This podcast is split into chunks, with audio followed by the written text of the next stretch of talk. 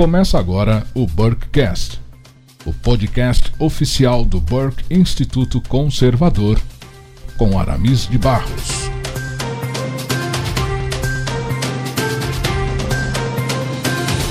Olá, queridos ouvintes e amigos conservadores do Brasil. Meu nome é Aramis de Barros, eu falo diretamente de Navegantes, litoral norte de Santa Catarina.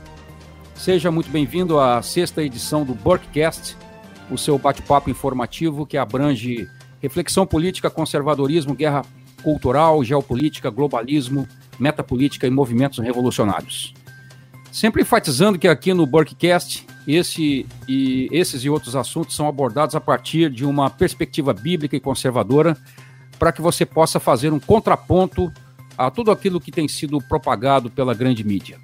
Burkcast é um oferecimento do Burke Instituto Conservador, a sua plataforma de ensino online, onde você pode encontrar um abrangente material de reflexão sobre temas variados de interesse do público conservador. Acesse hoje mesmo a plataforma do Burke Instituto Conservador, do burkeinstituto.com e escolha o módulo de estudo do seu interesse, burkeinstituto.com. Agora, além das plataformas usuais YouTube, SoundCloud, Instagram, Spotify iTunes, os episódios do Burkecast estão também disponíveis na programação da Shockwave Radio. Acesse shockwaveradio.com.br ou baixe o app da Shockwave e acompanhe as entrevistas do Burkcast toda segunda-feira às nove da noite. Se você gostar do conteúdo, por favor, deixe o seu like e nos ajude a aumentar a relevância do canal. Nessa edição do Burkcast, eu tenho o grande prazer de receber um convidado que atua na área da teologia e da filosofia. Ele é formado em teologia pelo Seminário Presbiteriano de Noel Nicodemo Zeller e é formado em jornalismo pela Pontifícia Universidade Católica de Minas Gerais. É aluno de mestrado no Sacra Teologia Magister no Centro Presbiteriano de Pós-Graduação Andrew Jumper. É autor e tradutor de textos em diversas publicações eclesiásticas e atua como palestrante na área de teologia, filosofia clássica e política. Ele ministra cursos e conferências em diversas igrejas ao redor do Brasil. Ele e sua esposa Janaína e seus dois filhos moram em Limeira, São Paulo, onde ele atua como pastor auxiliar na igreja presbiteriana dessa cidade do interior de São Paulo.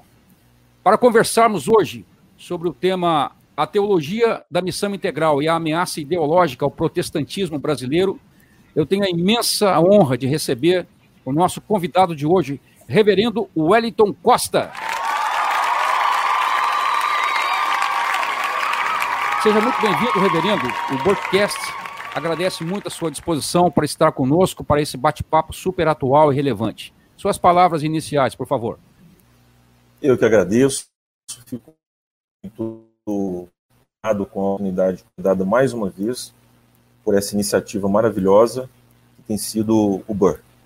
Então vamos lá.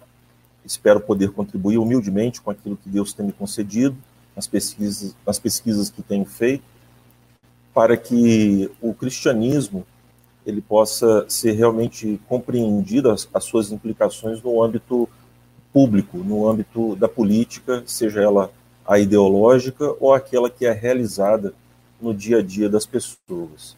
Ah, me refiro a, aquele, aqueles laços comunitários tão importantes, tão é, caros ao, ao conservadorismo e que foram dissolvidos na nossa sociedade comprometendo muito essa, essa ajuda. Então, eu espero, nesse sentido, contribuir para o resgate desses valores conservadores, fazendo essa conexão entre o que a Escritura nos diz, o que a fé cristã propõe e o seu efeito público. Perfeitamente, reverendo. Eu quero ir direto ao ponto nessa primeira pergunta e perguntar para o senhor o seguinte: quão ameaçadora é a teologia da missão integral para o mundo evangélico brasileiro no geral. E acrescentaria a essa pergunta uma segunda, que é o seguinte: a, te, a TMI, a teologia da missão integral, equivaleria em grau de ameaça àquilo que a teologia da libertação representou para os meios católicos? Bem, é, as coisas são complexas. A verdade é que uma coisa é o que as pessoas dizem, o que elas afirmam, e nós vamos é, perceber o que, desde a sua gênese, a, a TMI, né, a sua gênese histórica, e também a teologia da libertação, há várias camadas que se sobrepõem umas às outras em termos de gravidade, de aprofundamento. É, daquilo que a TMI declara, parece inofensivo, mas desde, desde aquilo que ela declara já há vários comprometimentos que não ficam apenas no âmbito da retórica. Eles descem a um nível comprometedor do ponto de vista da fé ortodoxa cristã. Mas há outros níveis mais gravosos, mais preocupantes na própria atuação. Então, nós não podemos definir o que seja essa ameaça da TMI olhando simplesmente para aquilo que é declarado em seus documentos, mas aquilo que é a prática de fato é, dos que participam ativamente dos movimentos de teologia da missão integral. É, então, é no desvelamento dessas circunstâncias que nós vamos efetivamente compreender aonde querem chegar aqueles que são os proponentes da TMI. Eles disfarçam, eles é, desconversam, mas a verdade é que alguns dos seus proponentes, em nosso país e fora daqui, são esquerdistas ativos, infiltrados e que podem trazer e tem, e tem, e tem provocado um dano enorme à igreja brasileira como um todo, não só à igreja protestante, mas ao catolicismo, porque há esse cruzamento entre a teologia da libertação e a, a teologia da missão integral. Então, de, dizer assim, olha, é tudo a mesma coisa. Não, mas também por tentar contemplar, dizer que não há gravidade, é também uma postura ridícula e mal informada. Perfeitamente, reverendo. Uh, uma, uma pergunta que eu acho também muito relevante, já que nós estamos vendo a gravidade que a TMI representa, uma, algo importante se perguntar é o seguinte: na sua percepção, a teologia da missão integral, no momento, ela está em ascensão?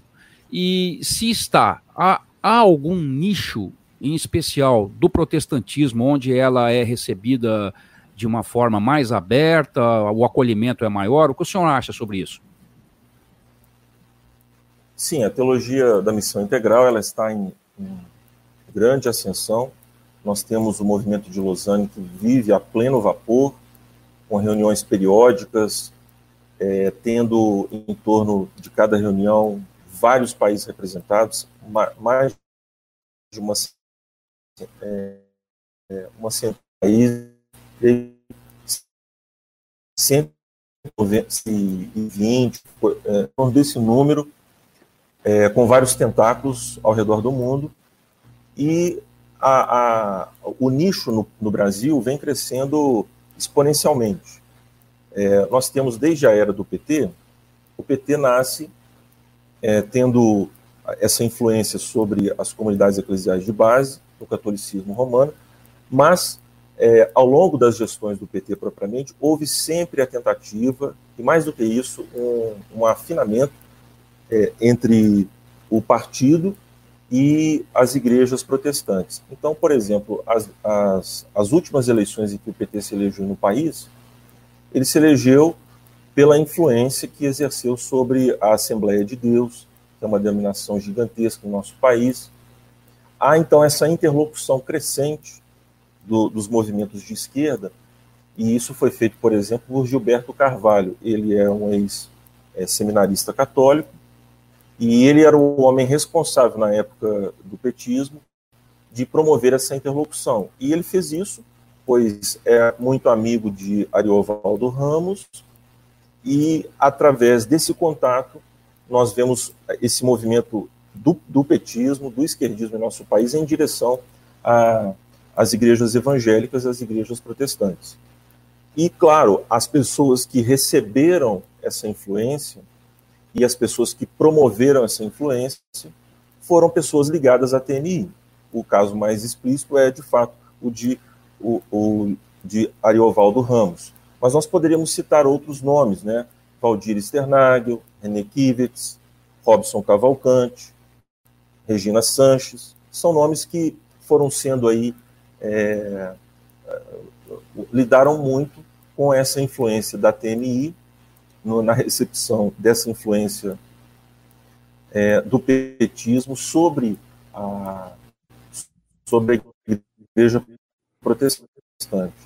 Então, nós temos esse movimento duplo, tanto daqueles que são esquerdistas, ligados a movimentos progressistas, que se movimentam no interior das igrejas e que buscam esse, é, é, essa legitimação política, mas também há o movimento dos partidos em direção a essas agremiações cristãs para legitimar a, a, o seu projeto de poder. E foi, e, e foi o que realmente nós tivemos no nosso país nas gestões petistas. Por isso, então, é, nós vimos crescer, nós vemos assim uma onda muito grande dessa dessa teologia da missão integral envolvendo as igrejas evangélicas de uma maneira geral. Se de forma subrepetícia ou mais explícita, não importa. O fato é que nós podemos perceber esses atos. Eu quero dar um exemplo do que isso significa, para ilustrar.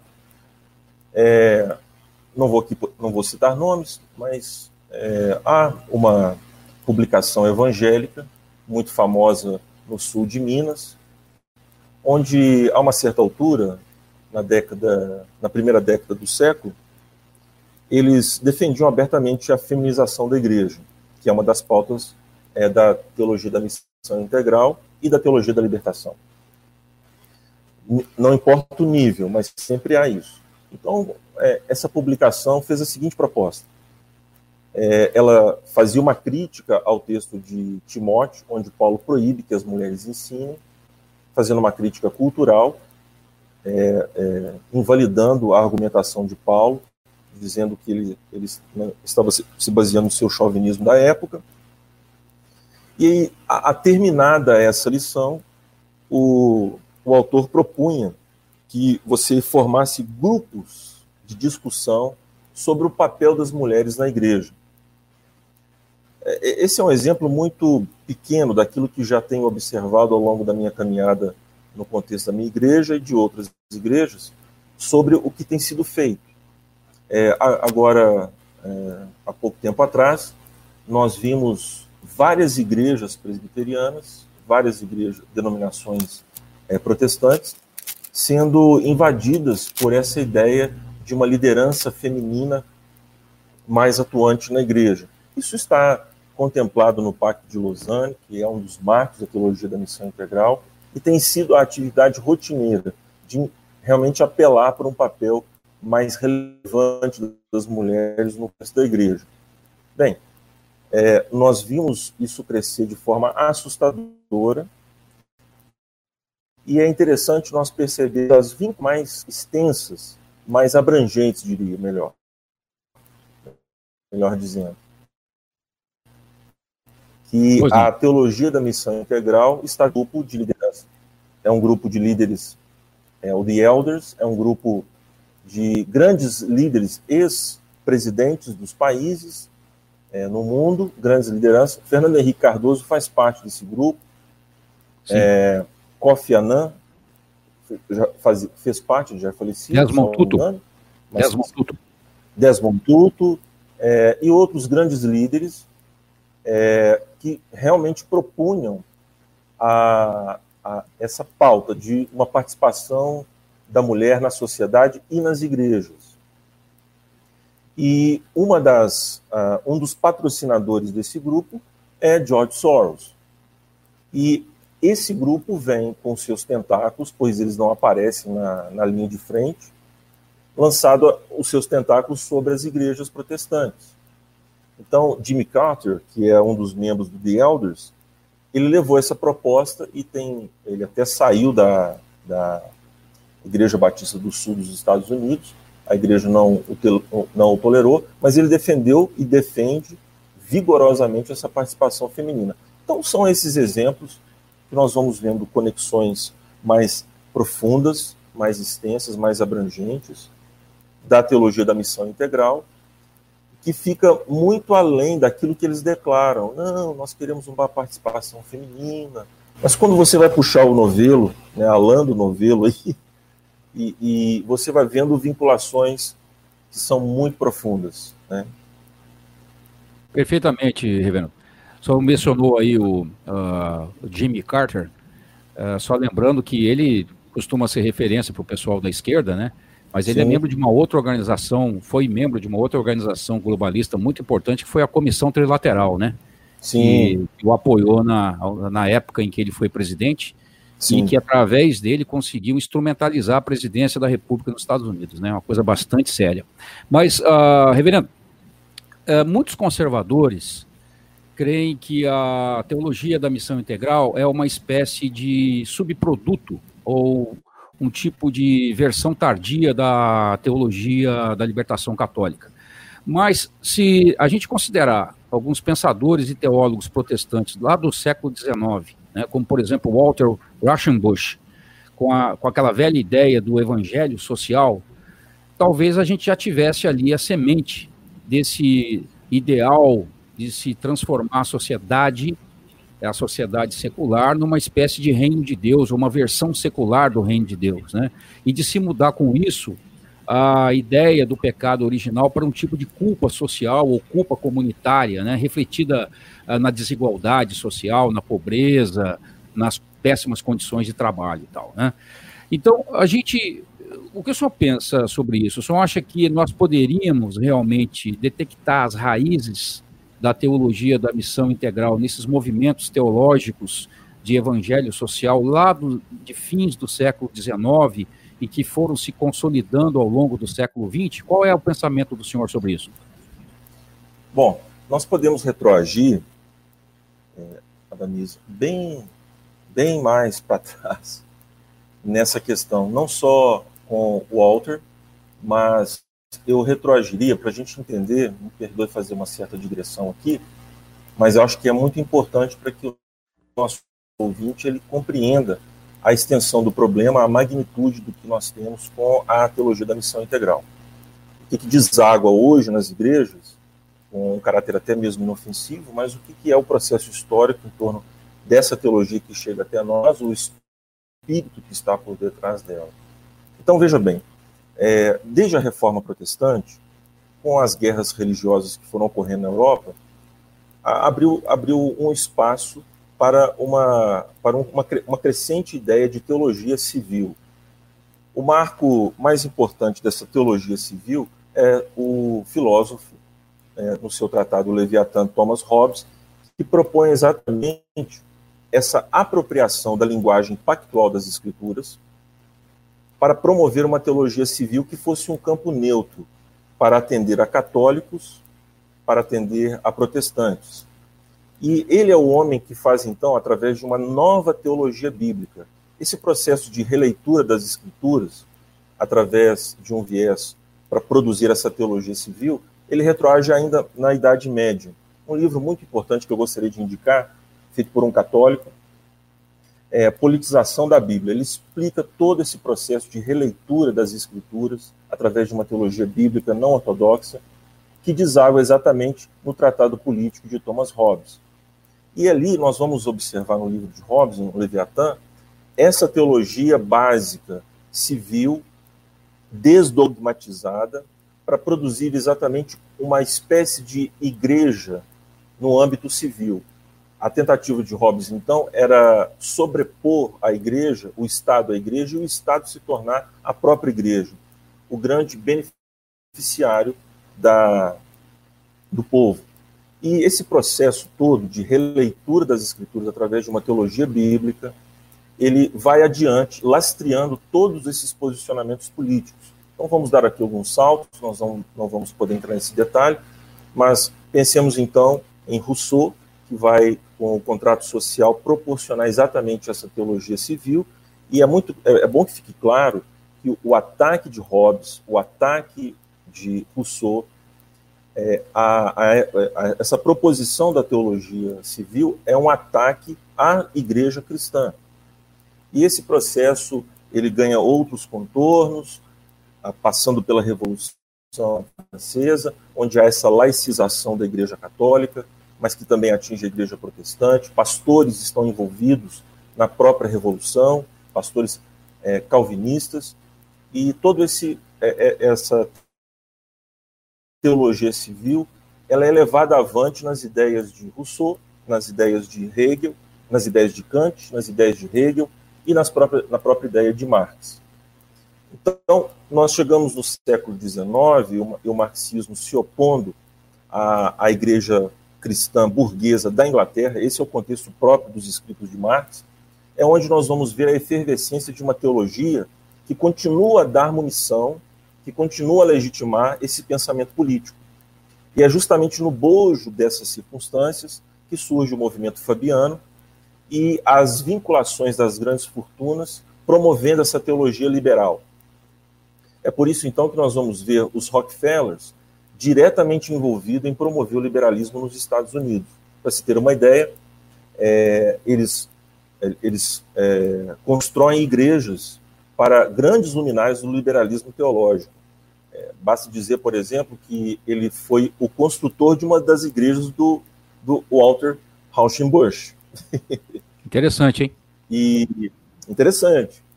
É, mas não só isso, por exemplo, eles chamaram o pastor Emerson Fosdick para ser um dos pastores na igreja Riverside, que é uma igreja em Manhattan, onde se pregava exatamente este evangelho social de transformação é, da sociedade, de condenação das estruturas de injustiça, de opressão, produzindo um reino sem os dogmas. Essa precisa ser uma religião permitida, pois dentro da esfera de atuação dessa religião, ela serve para neutralizar justamente é, os dogmas que provocam esses rachas. Então, para galvanizar a sociedade, é preciso produzir essa religião civil.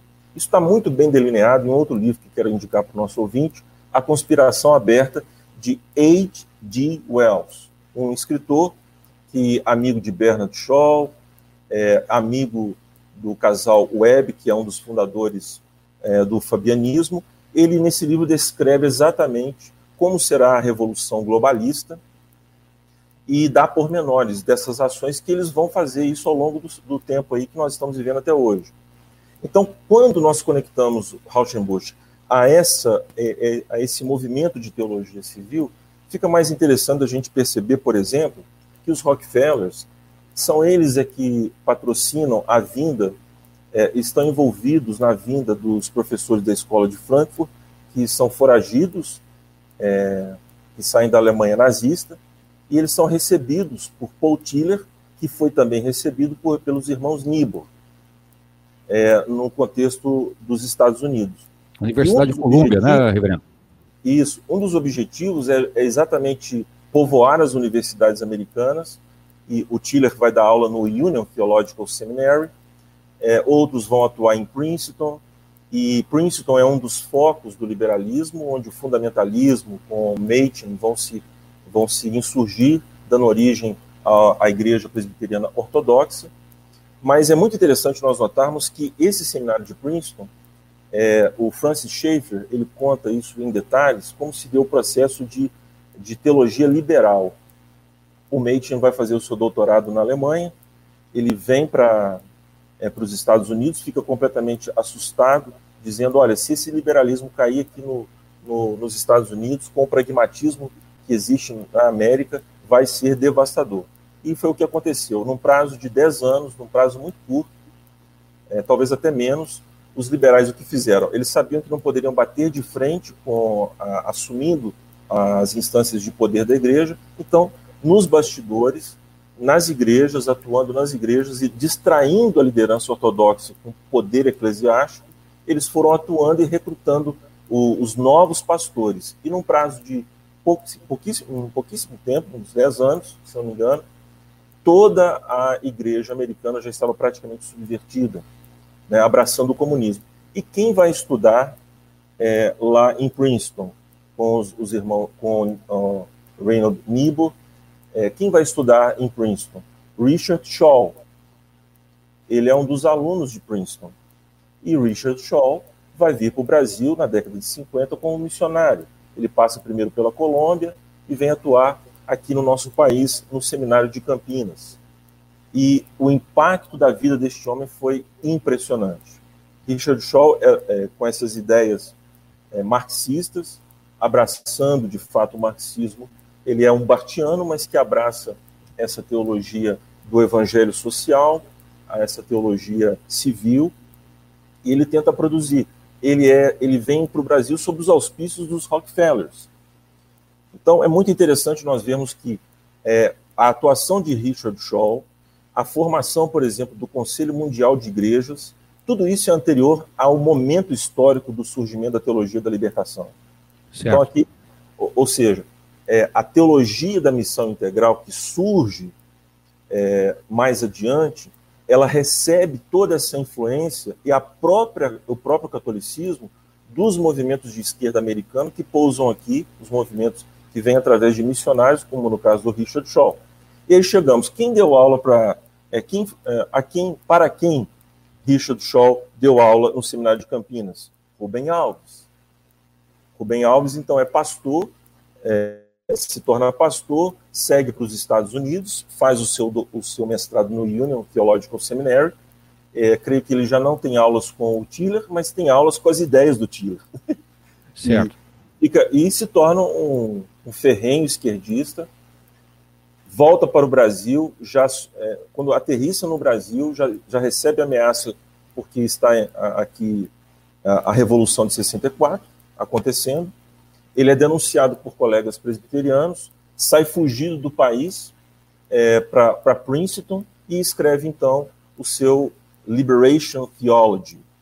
Depois foi, foi mudado o título, eu não me lembro aqui precisamente o nome, mas é alguma coisa com esperança, e que um dos prefaciadores do. O prefaciador do livro é o Harvey Cox, que foi um dos seus tutores lá em Princeton. E esse nome, Teologia da Libertação, ele, o que, que é, o, o, o, que, que acontece, é, onde nós vamos ver a convergência entre a Teologia da Libertação e a TMI? No Conselho Mundial de Igrejas. É, eu tenho aqui um outro livro para indicar para o nosso ouvinte, que é o livro do é, o ex-agente, o ex-espião é, de Ceausescu, o ditador romeno, Johann Mihai Pachepa, o livro Desinformação. E, a uma certa altura, há um capítulo que ele dedica a falar do surgimento da teologia da libertação. É, é interessante a gente ver o seguinte: surge, então, sob o patrocínio dos Rockefellers e sob o patrocínio da KGB, o Conselho Mundial de Igrejas.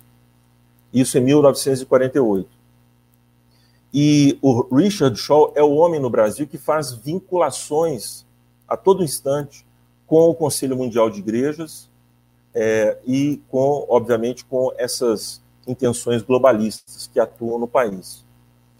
E aí, justamente, é, esse é o vértice onde se encontram os teólogos liberais, os teólogos é, da libertação e os teólogos da missão integral.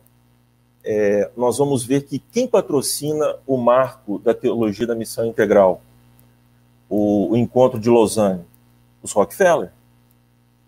Então, é, é, nós podemos assim, ah, mas uma coisa, é, e todo o vocabulário da teologia da missão integral, desde o seu surgimento, é uma repetição dos mesmos termos que nós encontramos na teologia da libertação. E por quê? Porque eles leram os mesmos livros. Eles foram influenciados, eles foram impactados por esses livros que faziam o casamento entre o marxismo e a fé cristã. Esses livros estão surgindo na década de 60, Gutierrez, Samuel Escobar, são os homens que vão entrar, então, no, no encontro de Lausanne, promovendo essa terminologia alienação, é, pecado social, dívida, responsabilidade social da igreja.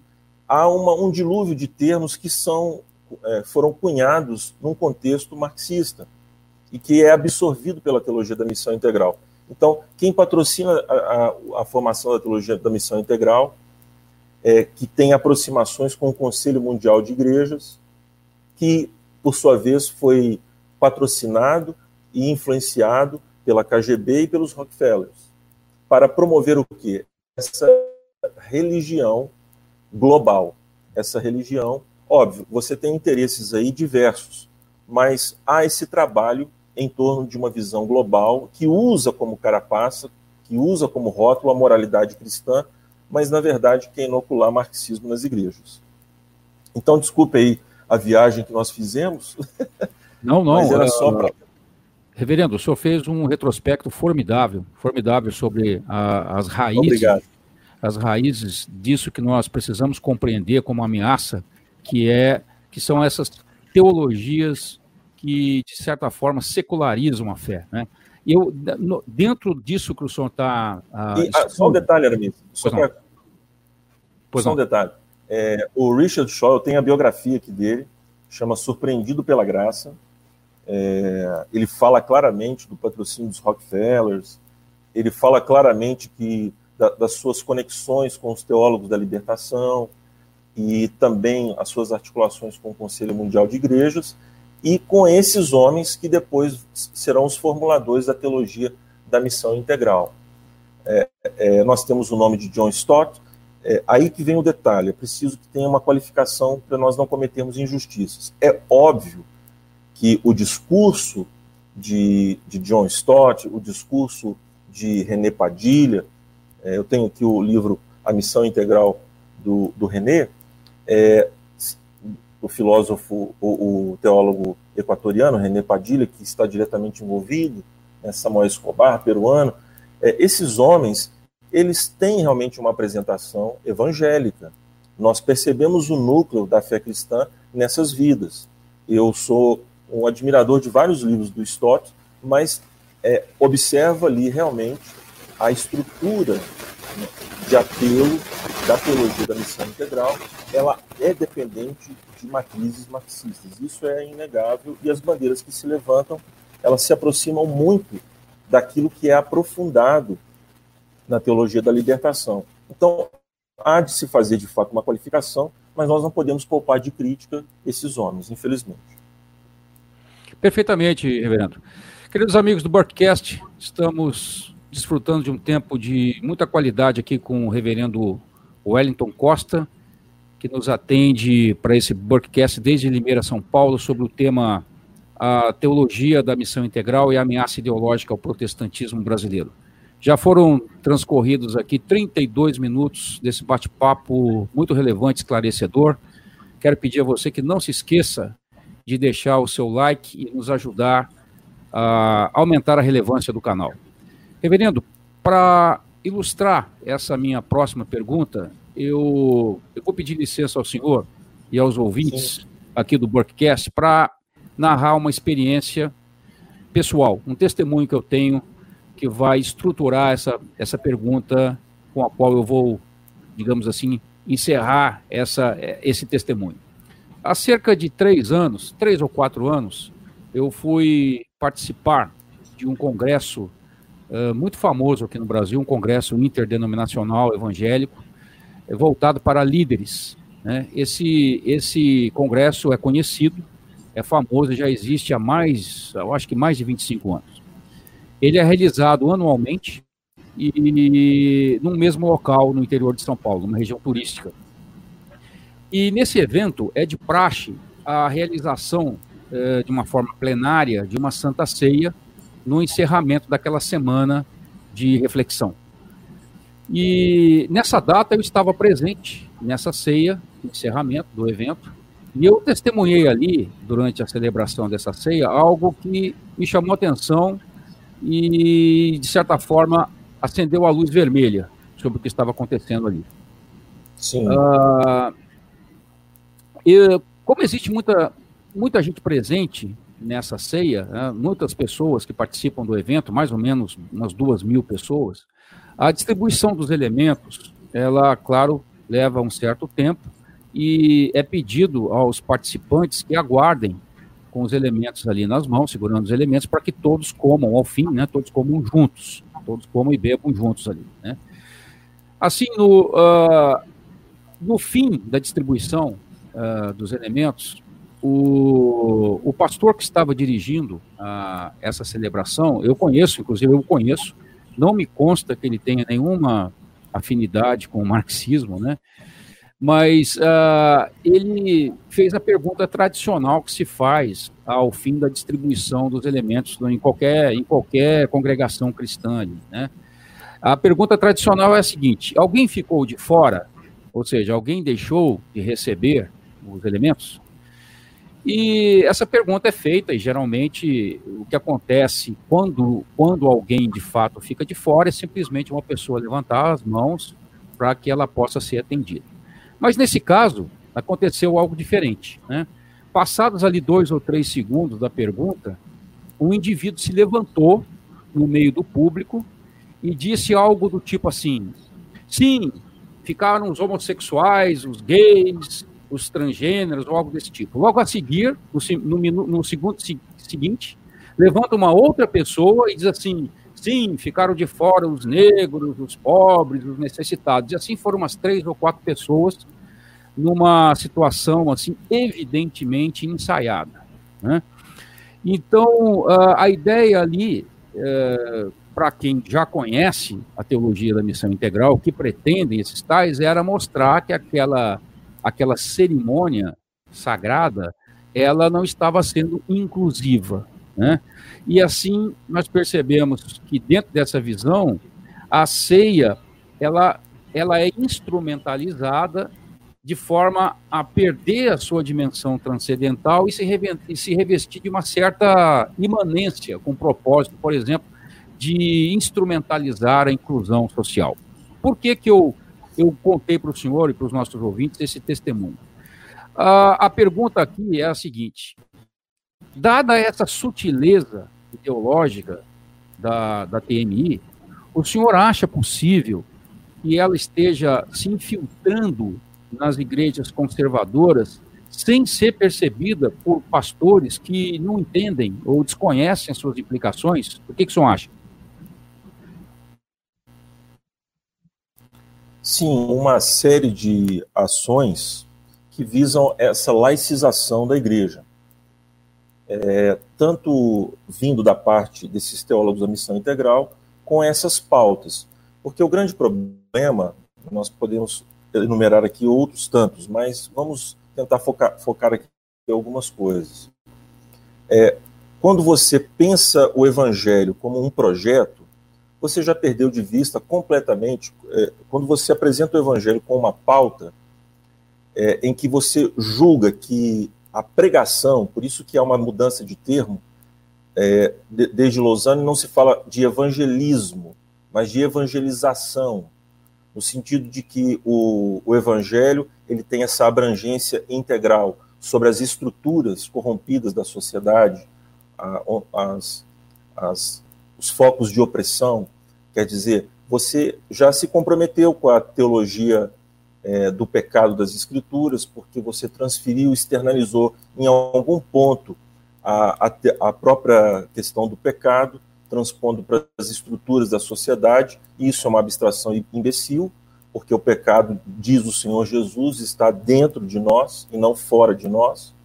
É uma corrupção flagrante. Então, quando eu apresento o Evangelho como um projeto para subverter ou para é, revolucionar ou para reformar, porque eles não vão se ocultar com os termos, nós estamos cometendo um grande equívoco e, com, e comprometendo grandemente a fé cristã autêntica.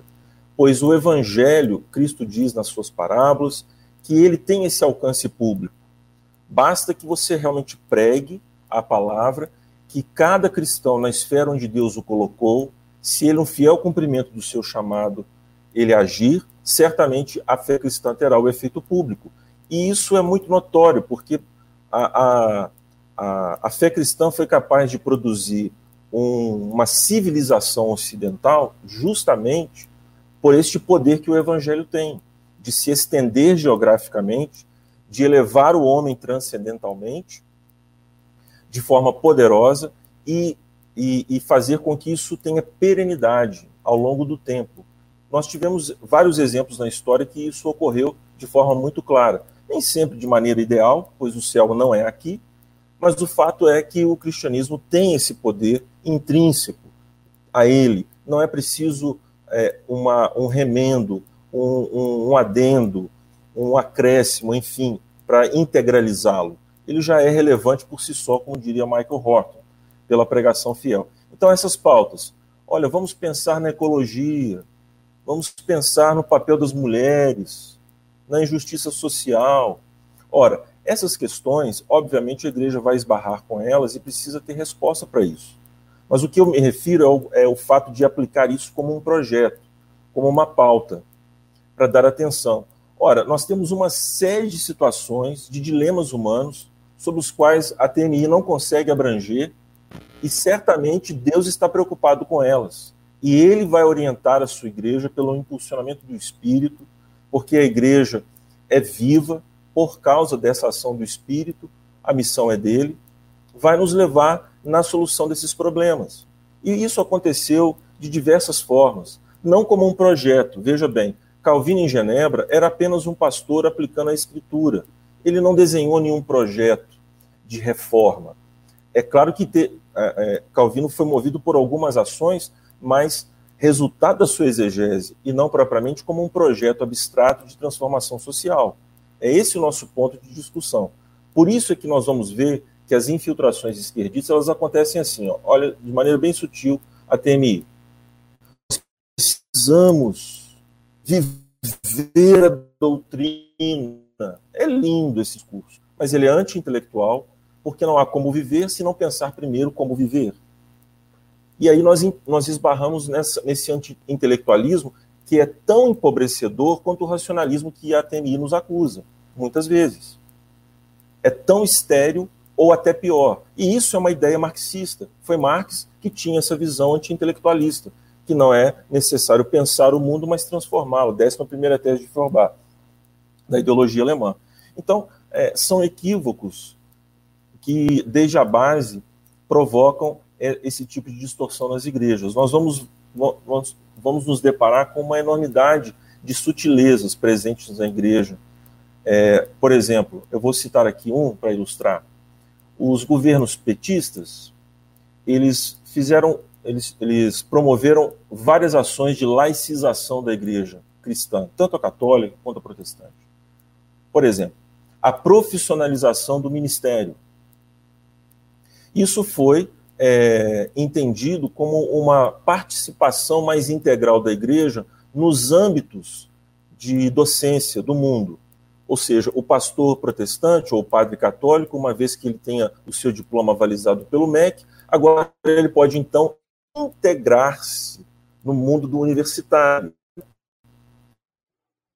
Ora, mas isso é de vocação. E uma vez que o pastor divide a sua vocação é, e passa a entender o ministério como uma, profissão, aí ele já se entregou para esse projeto. e, a, a, por exemplo, o PT tentou congregacionalizar as formas de associação das igrejas.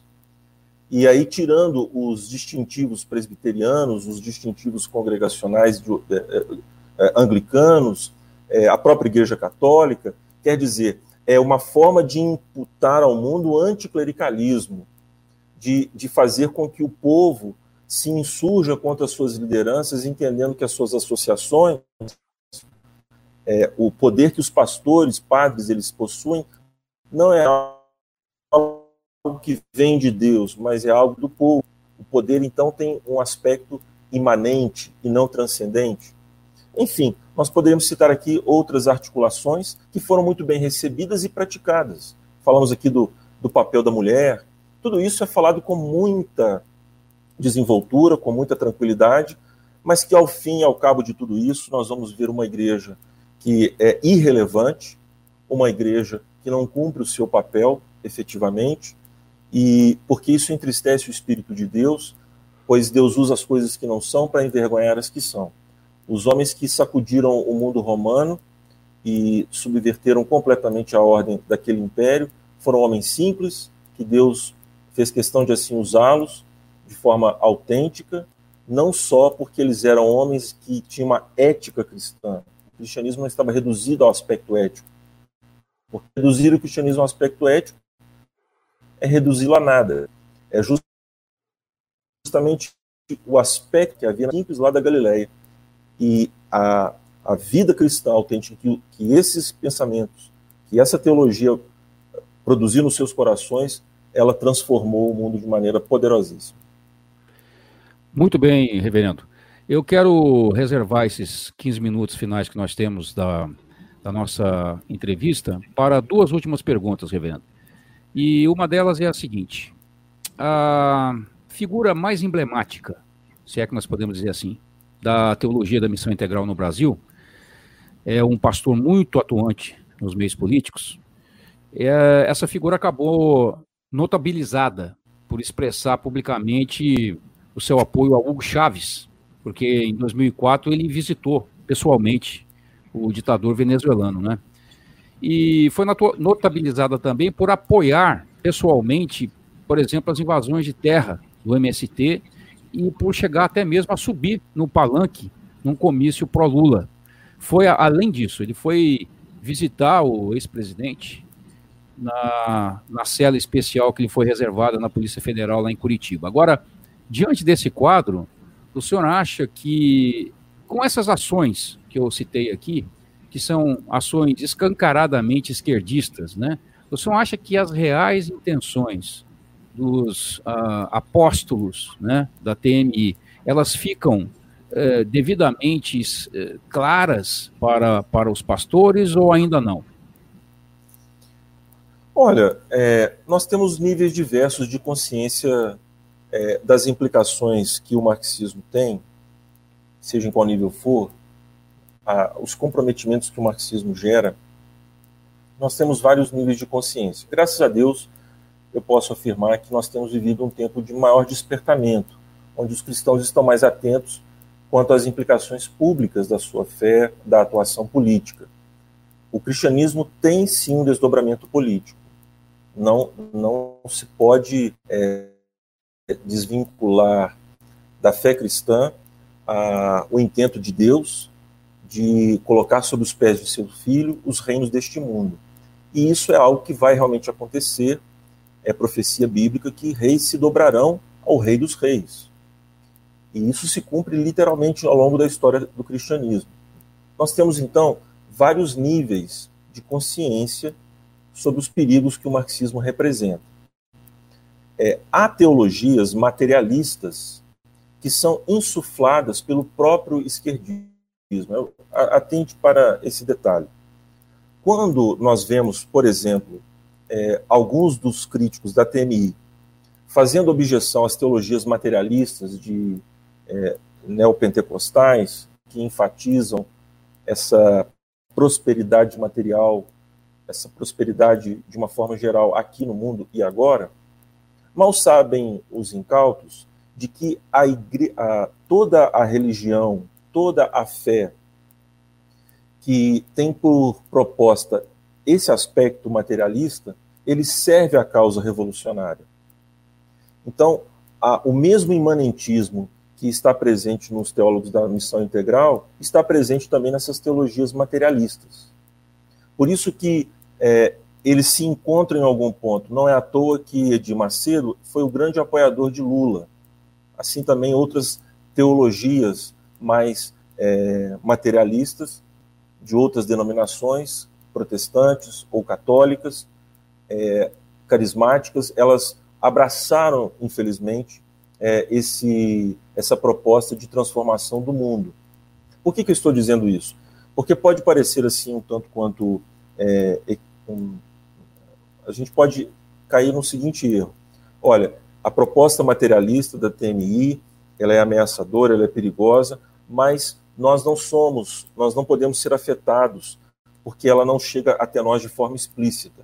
Na verdade, toda essa religião que narcotiza as pessoas em torno de idolatrias rasteiras, que imanentiza, reduz o cristianismo à espiritualidade, tudo isso atende ao processo revolucionário.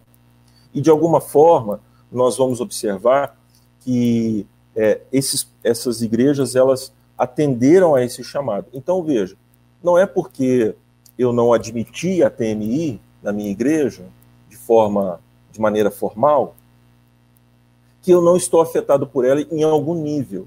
Daí que os pastores não têm essa consciência. Muitas vezes, os líderes religiosos, de uma maneira geral, não têm essa consciência. É preciso, então, ter cuidado é, para que a gente não, não deixe de, de observar essa influência. E é, eu queria citar aqui um nome eu gosto de dar nome aos bois. O herege tem nome, heresia também. Né? O senhor Henrique Vieira, pastor batista, que está, sendo, que está sendo incensado pela, pelo casal Caetano Veloso e Paulo Lavini, que é o queridinho dos artistas. Pela Rede Globo. Hã? Pela, Pela Rede, Rede Globo. É, tudo isso faz parte de um movimento que sai lá desde o Partido Chinês. É, Lula esteve passeando pela Europa, o, o presidiário, é, e foi ao encontro do Conselho Mundial de Igrejas, que é majoritariamente em Genebra, né? o Conselho Mundial de Igrejas, a sua sede em Genebra. Lula foi visitá-los. E qual é a ordem que está em todos os partidos de esquerda? Uma aproximação com os evangélicos, especificamente. Não só com os católicos, mas aprofundar a aproximação com os, com os, os protestantes. E a tentativa é dupla. É, Henrique Vieira ele vem falando de um cristianismo que é espiritualidade, que não tem dogmas, e assim conquista para, é, para, essa, para essa fileira política os evangélicos. Mas há um outro intuito que a imprensa no Brasil tem feito isso de maneira sistemática, que é dividir os evangélicos. Dividi-los, eles estão bem articulados nesse propósito. Há várias ações nessa direção, é, Benedita da Silva falou sobre essa aproximação, ela que é evangélica, é, o próprio Lula já se manifestou nesse sentido, porque o cristianismo ele precisa ser um invólucro do marxismo. É este apelo às injustiças, às maldades do mundo, à corrupção, que faz com que a mensagem marxista ganhe este apelo religioso transformacionista. Isso sempre foi usado, é, o gramichismo viveu disso, de cooptar, de, ruir, de fazer ruir por dentro a estrutura da religião cristã, e é exatamente isso que tem acontecido. E esses agentes, Robson, é, o Ariovaldo Ramos, o Gilles Sternagel, essas pessoas são justamente idiotas úteis, porque muitas vezes eles não têm noção a quem estão servindo. Outros, outras vezes, como Ricardo Gondim, que escreveu o livro de Missão Integral, o Ricardo Quadros Gouveia, que escreveu também um livro sobre missão integral, são homens bem articulados e sabem aonde querem chegar.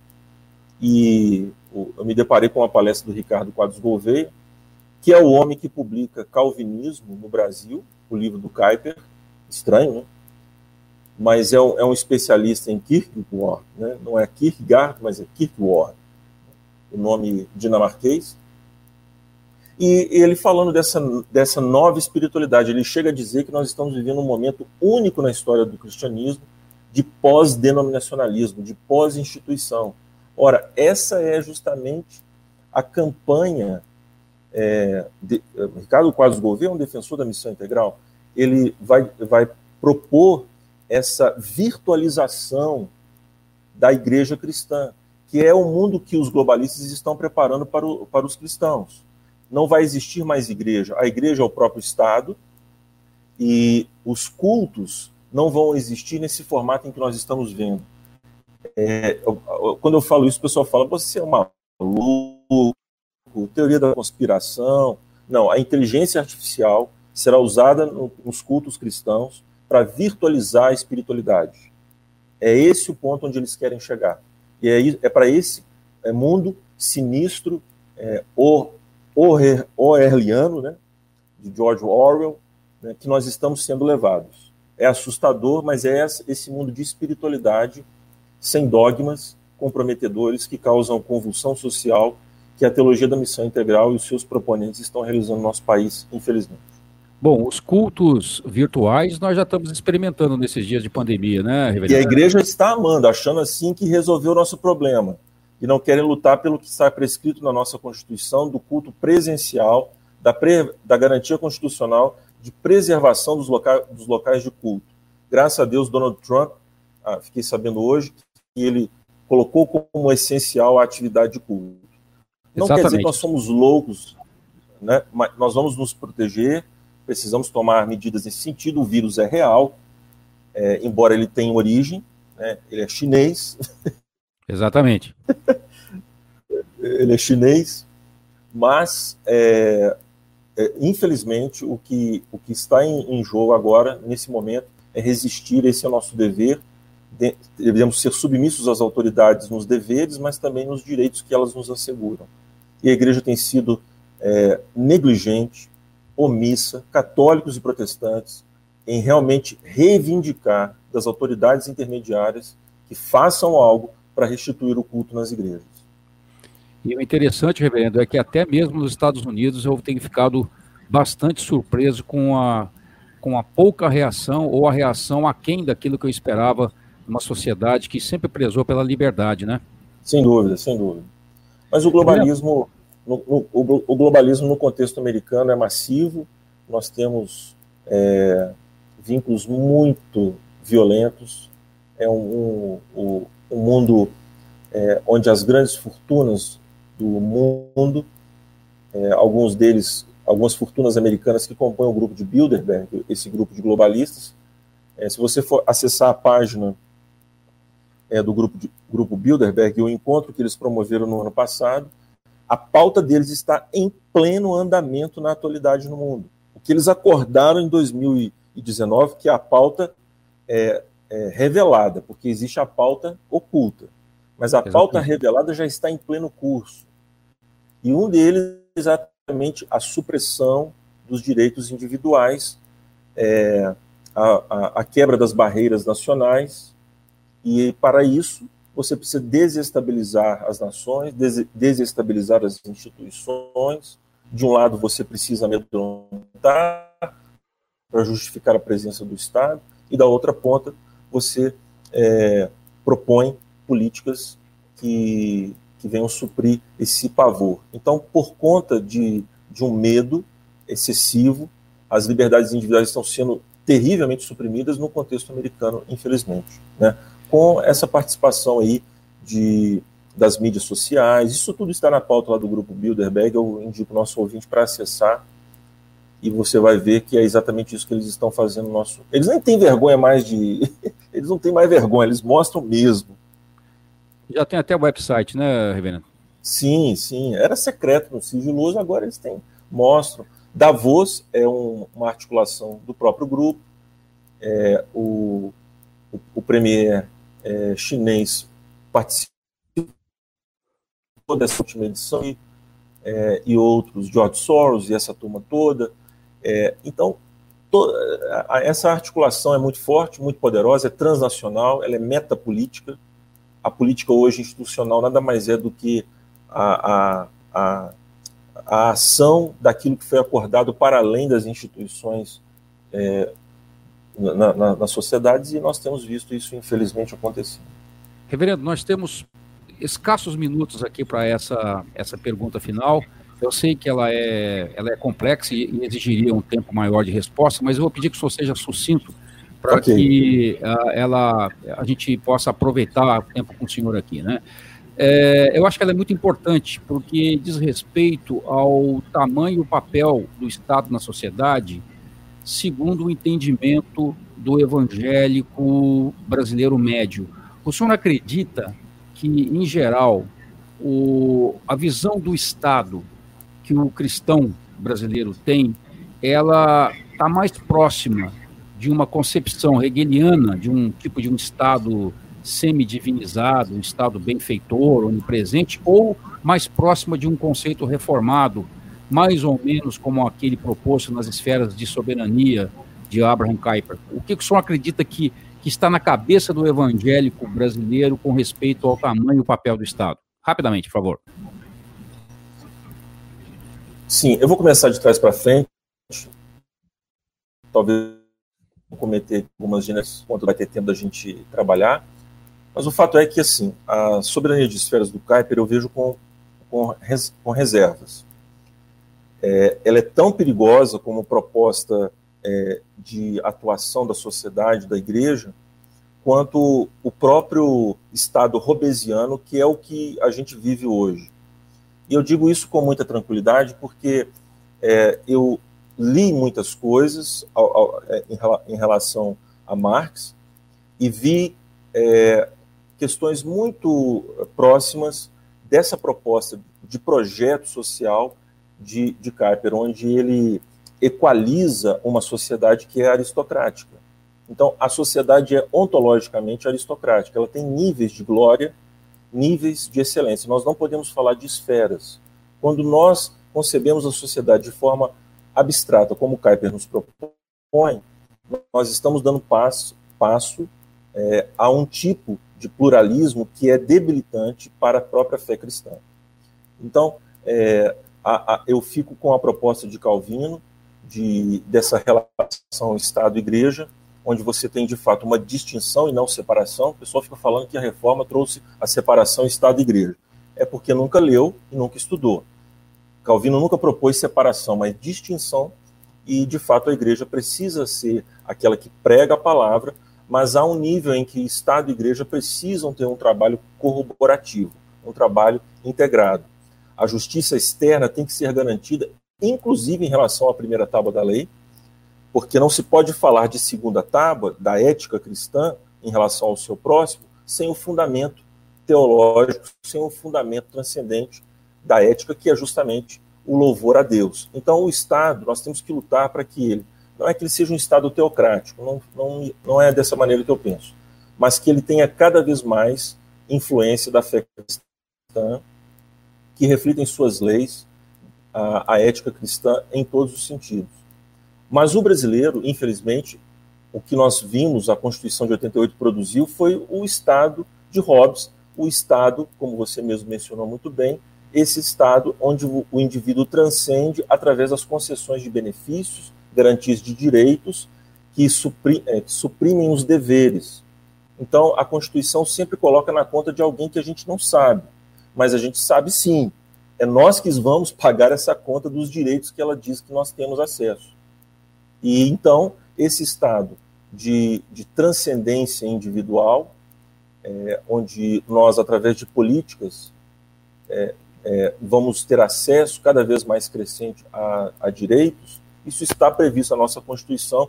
Eu sou um ardoroso defensor de uma reforma da Constituição, nós precisamos lutar por isso.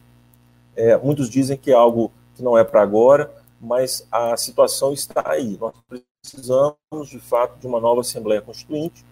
É, precisamos já colocar isso em pauta para que realmente esse Estado gigante, esse Estado tentacular que temos no nosso país, provoca uma irresponsabilização geral de quem deve realmente, na sua vida pessoal, ajudar, e daquele que, que não tem condições, muitas vezes, dificuldades, ele fica sempre esperando alguém para fazer algo por ele.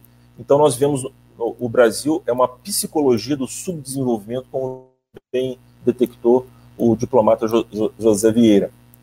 Nós vivemos escravizados por isso. É, se temos algum problema no contexto da nossa comunidade, do nosso bairro, do nosso prédio, nós sempre queremos viabilizar algum tipo de política vinculada ao poder público e nunca temos e somos impedidos de ter atitudes autônomas para a solução dos problemas reais que nós enfrentamos. Por isso que eu creio que o brasileiro precisa, de fato, é, mais do que qualquer outra coisa, ter este choque de realidade, de, de, vi, de viver o seu dia a dia. Mas para isso nós precisamos também que as instituições elas sejam promovam a desregulação dos negócios, que ela promova realmente a punição dos malfeitores e não essa que ela amplie a possibilidade de defesa do cidadão e não, e não restrinja e, e, ao mesmo tempo, amplie a, o poder de ação dos bandidos. Isso é, é, é, uma. São contemporizações, mais do que contemporizações, são comprometimentos gravíssimos da ética cristã que a igreja, infelizmente, permitiu. Muito bem. Uh, foi um resgate precioso de vários assuntos aqui ligados a, a essa conexão entre teologia e política que o senhor nos proporcionou nessa, nessa entrevista, reverendo, e a gente é muito grato. Eu, eu agradeço.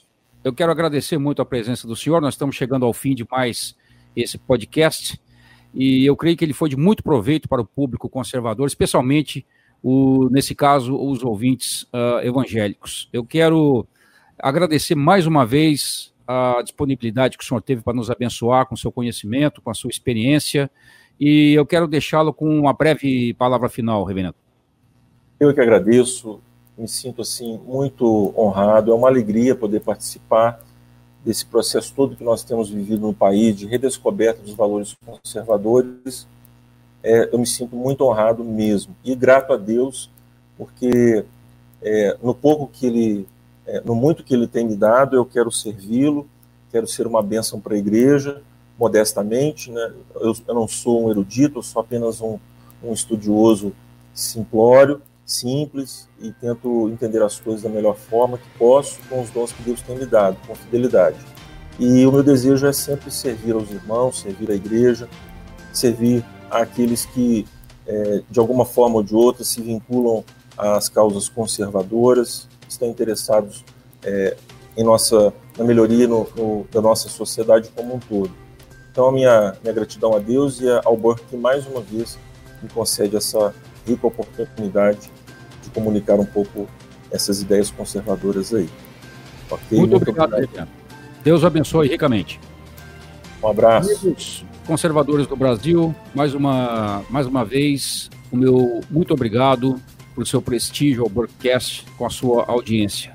Os episódios do Burkcast, como você sabe, estão disponíveis nas plataformas online da sua preferência, YouTube, Instagram, Spotify, SoundCloud e iTunes e estão também disponíveis agora no Shockwave Radio, no endereço shockwaveradio.com.br. Se você gostou do conteúdo, por favor, acesse e compartilhe com os amigos. Espero encontrar vocês novamente no próximo episódio do Burkcast. Não se esqueça do recado bíblico de 2 Coríntios 13, 8. Nada podemos contra a verdade, senão pela verdade. Um grande fraternal abraço a todos vocês e até a próxima.